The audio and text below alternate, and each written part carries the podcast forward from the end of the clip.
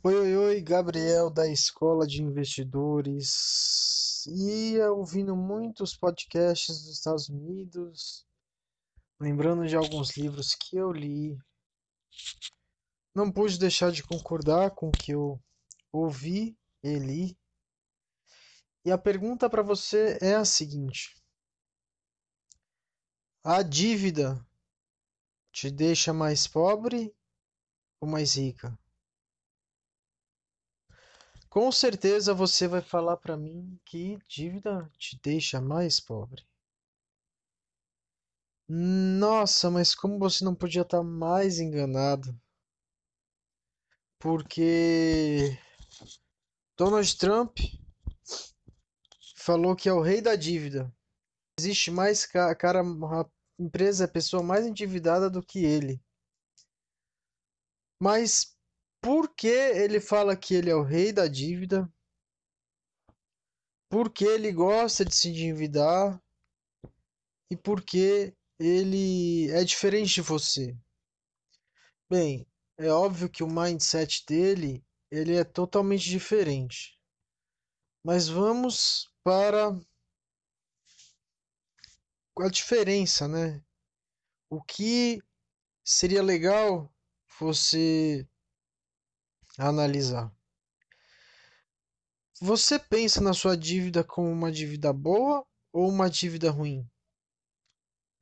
Com certeza, quando você pensa em dívida, você está pensando em dívida de consumo, que é aquela dívida para financiar o carro, para financiar a casa que você vai morar, do seu cartão de crédito, todas essas dívidas, correto? Que a dívida boa é aquela dívida que outros pagam. É, você me ouviu. Ah, Gabriel, mas ninguém vai pagar a minha dívida. Não?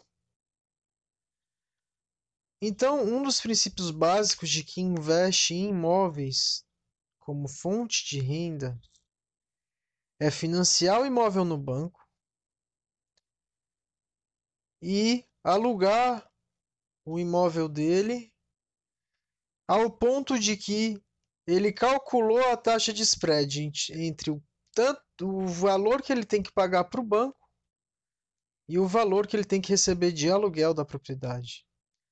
Ah, Gabriel, mas eu fiz isso com um apartamento no Elisa Miranda e não consigo alugar. Óbvio, você fez o que a pessoa sem conhecimento normalmente faz. Você fez o que as pessoas não educadas financeiramente fazem em achar que imóvel é um investimento em qualquer situação. O que é uma grande mentira. Mas, se você souber de um imóvel que sempre é alugado, você vai investir nele? Com certeza, os imóveis do centro, os imóveis das avenidas principais, eles estão alugados. E com certeza, deve ter algum desses imóveis que foi financiado pelo banco. Só que a taxa de aluguel é tão alta que sobra dinheiro para quem financiou o imóvel no banco. Então o banco ele quer captar recursos para financiar a dívida dos ricos e ganhar o dinheiro dele com isso. Só que o rico vai lá, aluga o imóvel para outra empresa ou condomínios de imóveis, né? E ele ganha com a diferença entre o custo do financiamento para ele e o quanto ele recebe em questões de aluguel, que é muito fácil. Então existe diferença entre dívida boa e dívida ruim. Dívida boa é aquela dívida que coloca dinheiro, mais dinheiro no seu bolso.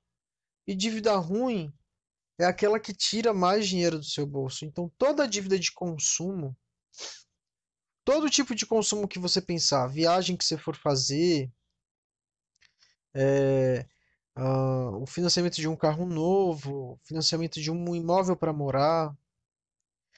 Mas hoje, quem realmente sabe ganhar dinheiro e é educado financeiramente, che estão chegando ao ponto de financiar um imóvel no banco sem dar dinheiro de entrada e alugar os quartos.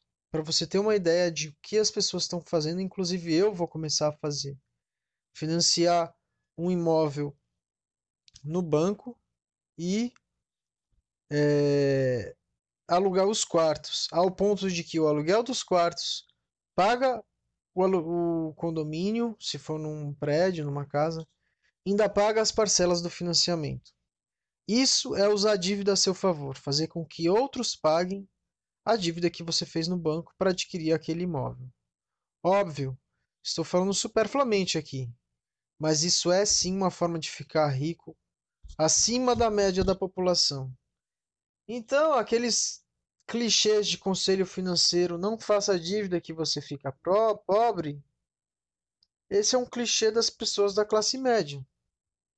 Porque classe rica faz dívida boa para adquirir imóveis em que outras pessoas vão pagar pela dívida daquele imóvel. Imóvel é uma boa moeda monetária, porque o dinheiro ele vai perdendo valor ao longo do tempo. O imóvel, não. Ele não perde valor ao longo do tempo. Inclusive, ele valoriza cada vez mais. Então fica aí minha dica para você usar a dívida a seu favor, que é como os ricos fazem. Te vejo no próximo podcast.